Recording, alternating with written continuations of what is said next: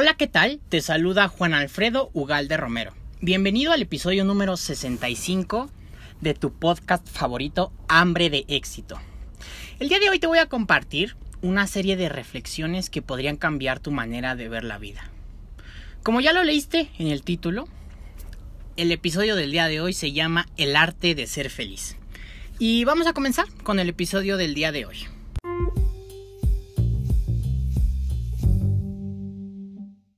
Este episodio está inspirado en el libro El arte de ser feliz del autor Aldous Huxley. Vamos a comenzar. Y quiero comenzar con la siguiente frase. Ser cuerdo es la parte principal de la felicidad. Esta es una frase de Sófocles y la, puedes encontrar en el libro Antígona. Y en varios episodios te he compartido un poco qué es el pensamiento estoico y también te he compartido varios conceptos filosóficos. Así que en esta ocasión voy a entrar de lleno al tema. Por si no entiendes algún concepto, pues te recomiendo que vayas a, buscarlo, que lo googlees o que lo, busques y profundices más eh, en algún tema o en algún concepto o idea que, no te quede claro.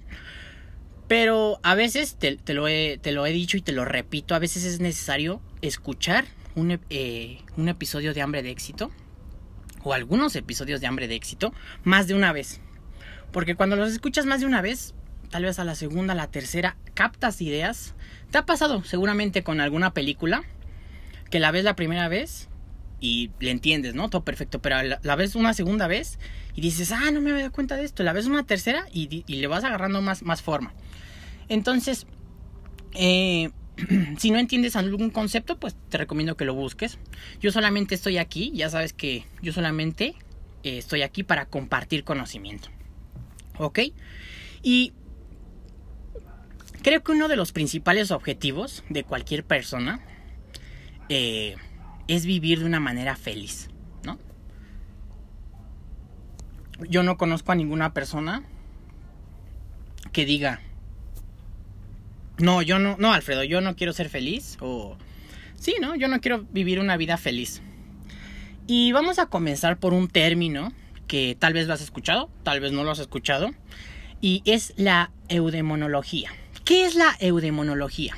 Podemos llamarle eudemonología a la sabiduría, a la sabiduría, perdón, de la vida como doctrina. Si nos ponemos a resolver esta tarea bajo dos principios, podríamos tener en cuenta vivir sin una mentalidad estoica, pero también sin tener eh, un aire de maquiavelismo. Creo que a veces el camino de la renuncia y austeridad no es adecuado, porque la ciencia está calculada para el hombre normal, y este está demasiado cargado de voluntad como para querer buscar la felicidad por este camino por su parte, el maquiavelismo, es decir, la máxima de alcanzar la felicidad a costa de la felicidad de todos los demás, no es adecuada, porque en el hombre corriente no se puede presuponer la inteligencia necesaria para ello. Podríamos dividir el arte de ser feliz en dos partes. Parte número uno, las reglas para nuestra conducta hacia nosotros mismos. Regla número dos. Las reglas o el conjunto de, reglas, o punto número dos, el conjunto de reglas para nuestra conducta hacia otras personas.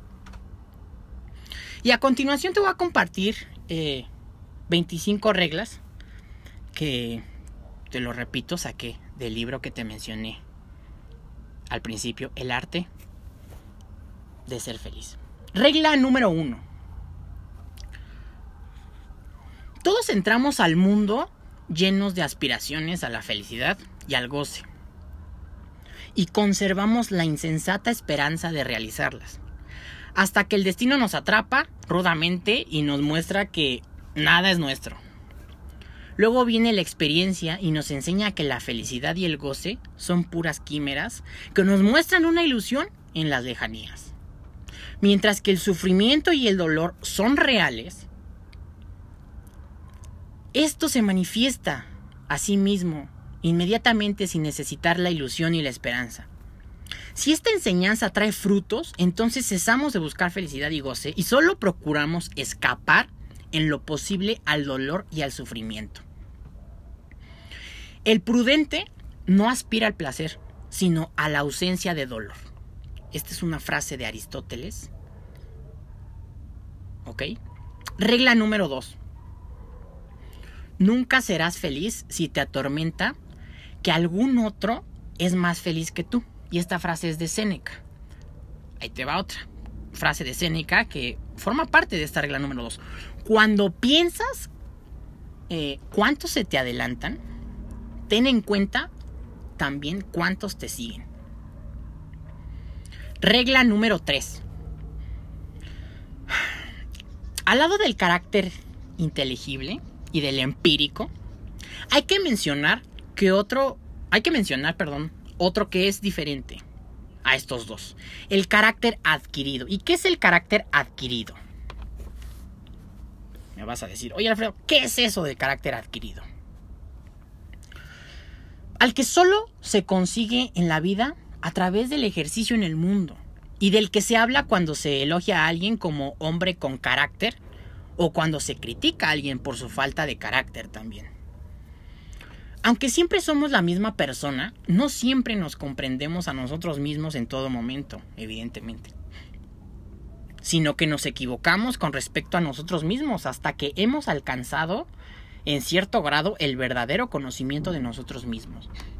Algo de lo que hemos hablado reiteradamente en reiteradas ocasiones en hambre de éxito. La importancia del autoconocimiento.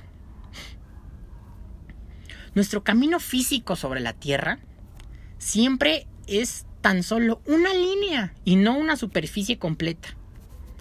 Si queremos así eh, poseer una cosa, debemos dejar a diestra y siniestra incontables otras cosas y renunciar a ellas. Cuando no podemos decidirnos a hacerlo, sino que nos sentimos tentados por las cosas. Como los niños en las ferias. Imagínate un niño en la feria que quiere todo, que quiere subirse a todos los juegos, que quiere eh, eh, jugar al, a todos los juegos que estén mecánicos, quiere subirse a todos los juegos mecánicos. Imagínate, así. Entonces es cuando se trata de la tendencia errónea de querer extender la línea de nuestra vida a una superficie, pues caminamos en zigzag, deambulamos sin rumbo, como fuegos artificiales y no alcanzamos propósito alguno. O para usar otra parábola, para usar otra parábola, según la doctrina del derecho de Hobbes, Thomas Hobbes, en un origen todos tienen derecho a todas las cosas, pero ninguna en exclusividad. Pero cada uno puede, sin embargo, obtener un derecho exclusivo a cosas singulares cuando renuncia a su derecho a todas las demás cosas. Al tiempo que los otros hacen lo mismo con respecto a lo que cada uno ha elegido como suyo. Justamente así ocurre en la vida, donde solo podemos alcanzar con seriedad y fortuna un único propósito. Por eso el mero querer y también poder por sí mismos aún no bastan, sino que un hombre también debe saber lo que quiere y debe saber lo que puede hacer. Solo así dará pruebas de su carácter y solo entonces puede realizar algo con logro. El querer no se puede aprender. Esta frase también es una frase de Séneca. Solo la experiencia nos enseña cuán inquebrantable es el carácter ajeno. Y antes de aprenderlo, creemos eh, eh, puerilmente que nuestros argumentos razonables son razonables, ¿no? Debemos aprender a partir de la experiencia, qué es lo que queremos y de qué somos capaces. Debemos de tener en cuenta también nuestros propios límites. Una vez que hemos averiguado dónde están nuestras capacidades e insuficiencias, cultivaremos nuestras disposiciones naturales sobresalientes para usarlas y aprovecharlas de todas las maneras posibles. Y nos encaminaremos siempre en aquella dirección donde son sutiles y válidas, mientras que evitaremos por completo, eh, venciendo nuestros propios impulsos, a los propósitos para los que por naturaleza tenemos poco talento. Cuando estamos totalmente familiarizados con nuestras capacidades y deficiencias, ya no intentaremos eh, mostrar puntos fuertes que no tenemos. No jugaremos con moneda falsa, porque estos engaños finalmente fallarán su meta. Dado que todo el ser humano solo es la manifestación de su voluntad, no puede haber nada más erróneo que, partiendo de la reflexión, pretender ser alguien diferente del que se es, porque esto significa una contradicción directa de la voluntad consigo misma. Regla número 4.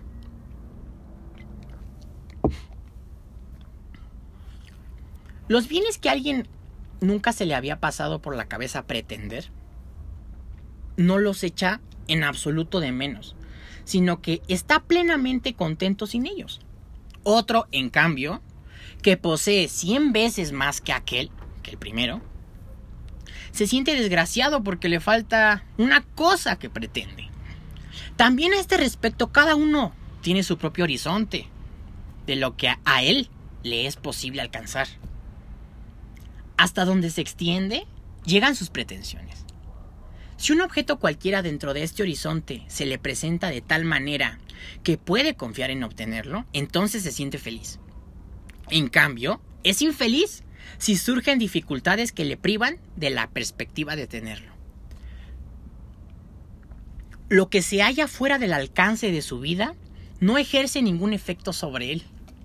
Esta es la razón por la cual el pobre no se inquieta por las grandes posesiones de los ricos y por la que, a su vez, el rico no se consuela con lo mucho que ya posee cuando no se cumplen sus pretensiones. La riqueza es como el agua de mar. Cuanto más se beba, más sed se tendrá, al igual que la fama. Regla número 5. La mayoría de las veces, sin embargo, así como rechazamos una medicina amarga, nos resistimos a aceptar que el sufrimiento es esencial a la vida.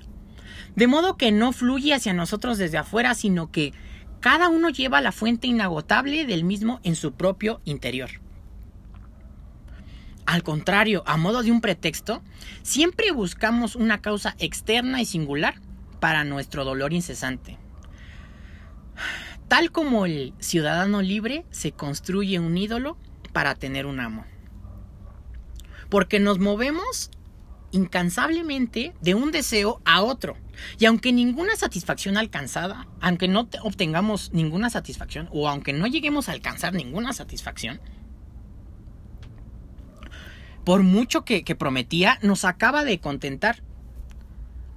Sino generalmente pronto se presenta como error vergonzoso. No terminamos de admitir que estamos llenando la bota. ¿No? Espero que estés entendiendo las analogías. Te repito, si, si no le vas agarrando, vuelve, vuelve a iniciar el, el episodio. Dices, ay, ya me perdí, ¿qué está diciendo? Bueno, si eres fiel seguidor de Hambre de Éxito, sabes, manejas estos temas, ¿no? Sabes de lo que estamos hablando. Y si no eres fiel seguidor, te invito a que escuches los episodios, los 64 episodios que tenemos disponibles, por favor. Vamos a continuar. Regla número 6. Hacer con buena voluntad lo que se puede y tener voluntad de soportar el sufrimiento inevitable. Regla número 7. para vivir una vida feliz, ¿no? El arte de ser feliz. Regla número 7. Reflexionar a fondo sobre una cosa antes de emprenderla. Pero una vez que se haya llevado a cabo y se pueden esperar los resultados o se puedan esperar los resultados, no debemos de, angustiarnos con repetidas consideraciones de posibles peligros, sino debemos desprendernos del todo, ¿ok? Mantener el cajón del mismo cerrado en el pensamiento y tranquilizarse con la convicción de que en su momento se ha ponderado todo exhaustivamente. Si el resultado, no obstante, llega a ser malo, pues esto se debe a que todas las cosas están expuestas al azar y al error. Por eso es, es importante tener claro el pensamiento estoico. Regla número 8. Limitar el propio ámbito de acción. Ya hemos hablado aquí también varias ocasiones de la importancia de establecerse límites. Una persona que sabe establecerse límites está probablemente más cerca de alcanzar el éxito que una persona que no. El prudente no aspira al placer, sino a la ausencia de dolor. Regla número 10. Esa fue la 9. Regla número 10. Sométete a la razón si quieres someterlo todo. Esta es una frase de Séneca también. Regla número 11. Una vez que un infortunio se ha producido y no se puede remediar, no debemos permitirnos pensar que pudiera ser de otra manera. De otro modo, uno se convierte en un torturador de sí mismo.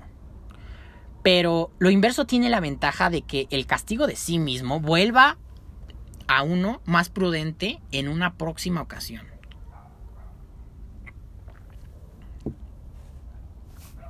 Regla número 12.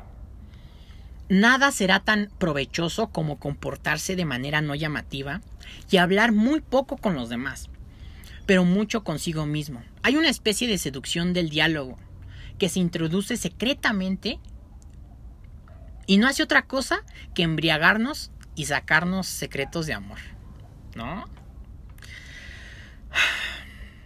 Nadie callará lo que ha oído nadie dirá justo aquello que ha oído. Aquel que no puede callar sobre un asunto, tampoco mantendrá silencio sobre su autor.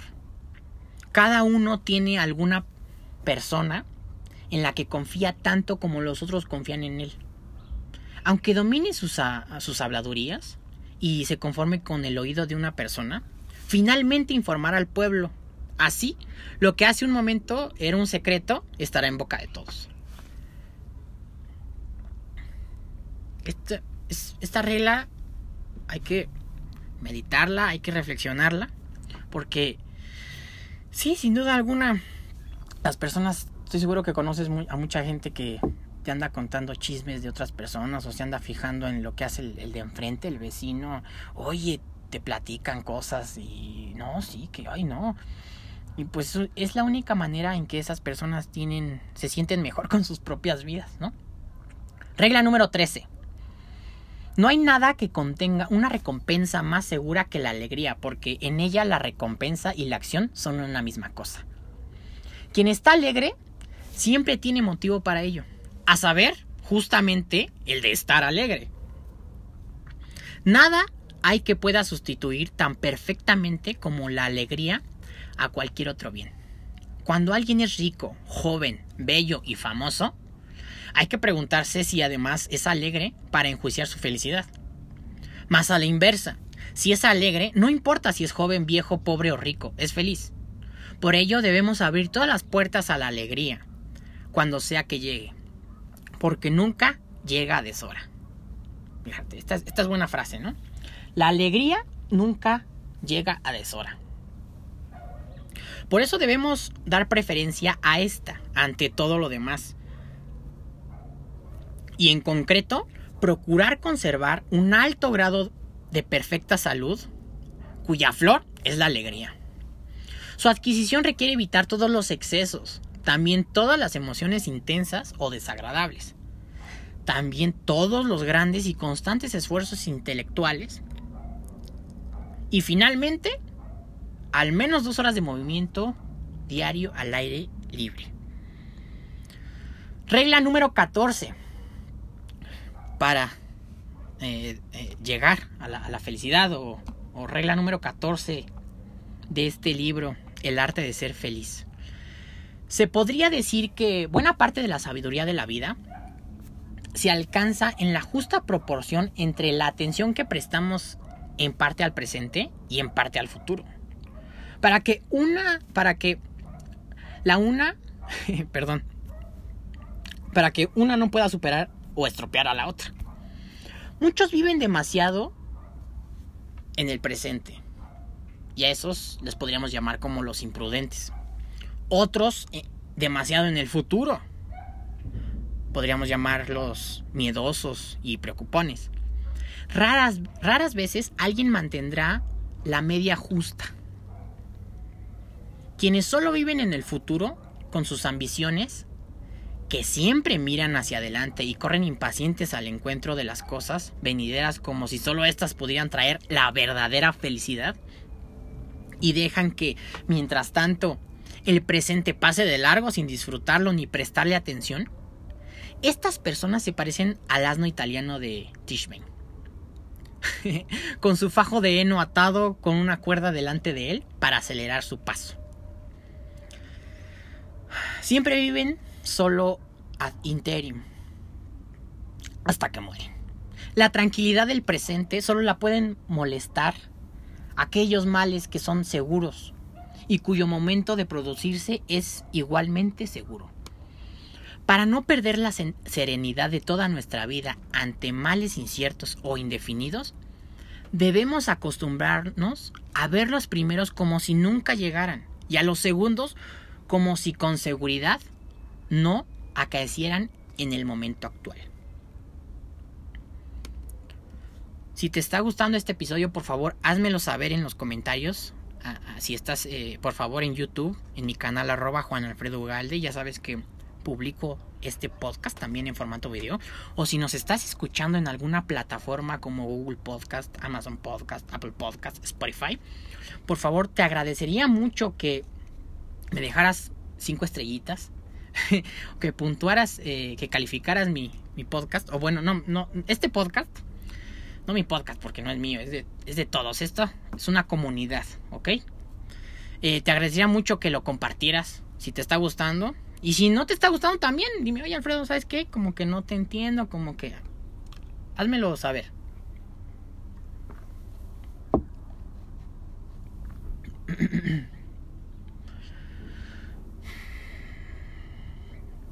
Regla número 15. Un hombre que se mantiene sereno ante todos los accidentes de la vida solo muestra que sabe cuán inmensas y diversas son las posibles contrariedades de la vida y que por eso contempla un mal presente como una pequeña parte de aquella que podría venir. Y a la inversa, quien sabe esto último y lo tiene en cuenta siempre mantendrá la serenidad. Regla número 16. La vida de los seres humanos tiene dos lados principales. Uno subjetivo, interior, y otro objetivo, exterior. El lado subjetivo interior afecta al bienestar y el malestar, la alegría y el dolor, a lo que debemos eh, poner mucha atención. Al menor grado y cantidad posible de sufrimiento es lo mayor que se puede conseguir. Por el lado positivo, ¿no? Por, por el lado pasivo, perdón. Eso por el lado subjetivo. Ahora, por el lado objetivo exterior, es la imagen que presenta nuestra manera de vivir, el modo en que desempeñamos nuestro papel ante la vida. Aquí se encuentra la virtud del heroísmo, los logros del espíritu. Esta es la parte activa. Y aquí la diferencia entre las personas es mucho mayor en aquel otro lado, donde la única distinción es un poco más o menos del sufrimiento. Por eso deberíamos poner nuestra atención principalmente en el lado objetivo de nuestra vida. Mientras la mayoría de las veces nos fijamos en el lado subjetivo. Regla número 17. En todas las cosas que afectan nuestro bienestar y malestar, nuestras esperanzas y temores, hay que poner riendas a la fantasía. Si nos pintamos en la fantasía posibles sucesos felices, y sus consecuencias, solo nos hacemos la realidad aún más insoportable. Construimos castillos en el aire y después los pagamos caros con la decepción. Pero el pintarse posibles infortunios puede tener consecuencias aún peores. Puede convertir la fantasía en nuestro verdugo casero. Cuando alguna desventura ya nos amenaza realmente, a menudo la fantasía se dedica a recrearla pintándola siempre más grande, acercándola más y haciéndola más terrible de lo que verdaderamente es. No podemos deshacernos de un sueño de esta clase al despertarnos, como lo haríamos con uno alegre. A este lo desdice inmediatamente la realidad. Y lo que aún pudiera contener de aspectos eh, posibles, lo dejamos en manos del destino. No pasa lo mismo al despertar de fantasías oscuras. Nos falta el parámetro del grado de la probabilidad de las cosas. ¿No? Regla número 18. Regla número 7 la podemos eh, resumir en tener mucho cuidado, poner mucho enfoque, mucha atención en nuestro tipo de fantasías. Nuestras, nuestra mente, ya te lo he dicho, a veces nos juega, a veces nos juega chueco. Y lo peor es que es nuestra propia mente, ¿no? por eso hay que controlar nuestra mente, hay que tener autoconocimiento. Regla número 18. Disfrutar en todo momento el presente, lo más alegremente posible. Esta es la sabiduría de la vida. Pero la mayoría de las veces hacemos lo contrario. Los planes y las preocupaciones de cara al futuro, o también la nostalgia del pasado, nos ocupan tan plena y constantemente que casi siempre menospreciamos y descuidamos el presente. Y sin embargo, solo este es seguro. Mientras que el futuro y también el pasado casi siempre son diferentes de como lo pensamos. Regla número 19. Mostrar ira u odio en palabras o en la expresión de la cara es inútil, peligroso, imprudente, ridículo y vulgar. Por eso no se debe mostrar la ira o el odio de ninguna otra manera que en los actos. Esto último se hará tanto más perfectamente cuanto más completamente se habrá evitado lo primero. Regla número 20. La primer proposición de la eudemonología es precisamente que esta expresión es un eufemismo y que vivir feliz solo puede significar vivir lo menos infeliz posible, o dicho más brevemente, de manera soportable. Se podría defender muy bien la afirmación de que el fundamento de la verdadera sabiduría de la vida en la frase de Aristóteles consiste únicamente en evitar en lo posible los incontables males de la vida sin interesarse en absoluto por sus placeres y cosas grandes o agradables. De otro modo sería falsa la frase de Voltaire, pero de hecho, eh, vamos, a, vamos a traducir la frase de Voltaire, porque aquí la tengo, pero no la traduje, ¿ok? Y aún no aprendo francés. Y es bueno siempre eh, aprender varios idiomas, ¿no? Si tú sabes francés, por favor, déjamelo en los comentarios. Si sabes hablar francés. Porque si alguna vez has viajado en avión y has leído algún libro, alguna revista, algún libro, visto alguna película en francés con subtítulos, el momento, ah, cuando tú lees francés, nosotros que hablamos español, es más fácil ah, leer francés porque se entiende, es muy parecido al español cuando lo lees, se le entiende más o menos. Entonces, este, vamos a, a, es que no la tenía aquí traducida, pero ahorita la traducimos rápidamente, ¿no? Esta es la frase de Voltaire. La felicidad es solo un sueño y el dolor es real. Ah, caray. Pero de hecho, es verdadera. ¿No? ¿O no? No sé. Gran parte de la desgracia se debe a la ignorancia acerca de ello, a lo que favorece el optimismo. El joven cree que el mundo está hecho para ser disfrutado, que es una morada de la felicidad a la que desaciertan solo aquellos que no tienen la habilidad de buscarla. En ello lo animan las novelas, los poemas y el falso brillo que el mundo da siempre y en todas partes a la apariencia externa. Ya lo decíamos en algún episodio. Mm, todos ven lo que aparentamos, pero nadie ve lo que somos en realidad. Regla número 21. En la vida es como en el juego de dados, el cubilete. Alguna vez no sé si lo has jugado, el cubilete o si has ido alguna vez a algún casino. Es un recipiente pequeñito como un vaso y le, le ponen cinco dados y lo agitas, lo lanzas y salen los dados, ¿no? Y ya va dependiendo eh, la, suerte que tengas, no sé, si te sale poco, eh, ¿no? O algo así. Y si una tirada no cae como lo necesitas en el cubilete, el arte debe corregir lo que el azar ofrece. Aplicando esto para la vida. Fíjate bien, el arte debe corregir lo que el azar ofrece. Y ya lo decíamos, la vida es como un juego de ajedrez. En ambos hacemos un plan, pero este queda del todo condicionado por lo que en el ajedrez hará el contrario. Y en la vida el destino, si lo queremos ver de esta forma.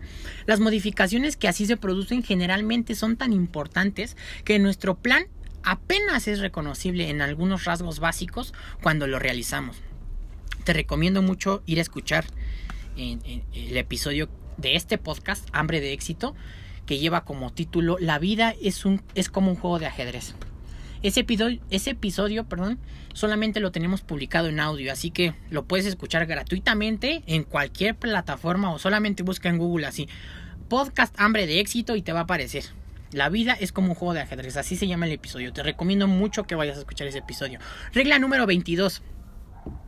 Lo que nos hace tan desgraciados en la primera mitad de la vida aunque tiene tantas ventajas frente a la segunda, es la persecución de la felicidad a partir de la firme presunción de que debería ser posible encontrarla en la vida. A ello se debe que nuestra esperanza se vea constantemente desilusionada y que estemos descontentos. Vemos ante nuestros ojos las imágenes engañosas de una felicidad soñada e indeterminada, en forma de figuras que escogemos a capricho, y en vano y buscamos copiar a alguien. Por su parte, en la segunda mitad de la vida, en lugar del anhelo, siempre insatisfecho de felicidad, lo ocupa la preocupación por el infortunio. Encontrar para esta una solución es algo objetivamente posible. Porque ahora estamos finalmente curados de aquella presunción y solo buscamos la tranquilidad y, en lo posible, la ausencia de dolor de lo cual puede resultar un estado notablemente más satisfactorio que el primero, puesto que deseamos algo alcanzable y esto tiene mayor peso que las carencias propias de la segunda mitad de la vida. Yo creo que la primera mitad de la vida sería de los de los 0 años a los 50 y ya la segunda pues de los 50 a los 100, ¿no? ¿O tú qué opinas? Regla número 23 de El arte de ser feliz debemos intentar conseguir que aquello que poseemos con la misma mirada... Perdón, vamos a, volver a leerla. Debemos intentar conseguir que veamos aquello que poseemos con la misma mirada como lo estaríamos mirando si alguien nos lo quitara. Sea lo que sea, propiedad, salud, amigos, amantes, esposa, hijos, hijas, la mayoría de las veces solo sentimos su valor después de haberlos perdido. Si lo conseguimos, en primer lugar, la posesión nos hará más, nos hará más eh, eh, inmediatamente más felices, ¿no? Y en segundo lugar, prevenimos entonces por todos los medios la pérdida. No expondremos lo que poseemos a ningún peligro. Evitaremos que se enojen los amigos. No pondremos a prueba la felicidad eh, de las mujeres, de tus amigos, de tus amigas. Vigilaremos la salud de nuestros niños y de las personas que amamos. Al mirar todo aquello que no poseemos, solemos pensar, ¿cómo sería si, eso fuese mío? Y de este modo llegamos a sentir la falta. En lugar de ello, ante las cosas que poseemos, deberíamos pensar a menudo, ¿cómo sería si perdiera esto? El estado de gratitud es algo de lo que también hemos hablado constantemente en Hambre de Éxito. Y te lo repito para afirmar esta regla 23. No te fijes, tú hay un episodio que me gusta mucho también de este podcast Hambre de Éxito que se llama ¿En qué burbuja vives? ¿En dónde estás parado? ¿En la mentalidad de carencia, de víctima? o en la mentalidad de gratitud y de ser agradecido con lo que tienes, con lo que eres y, dejar de, de, fijarte o de dejar de prestarle atención a lo que te falta y agradecer que tienes todo lo que tienes, ¿no? Todo. Regla número 24. Poner una meta a nuestros deseos, frenar nuestros, nuestras apetencias, domar nuestra ira, tener siempre una mente que el ser humano no puede alcanzar más que una mínima parte de todo lo deseable y que muchos males son inevitables,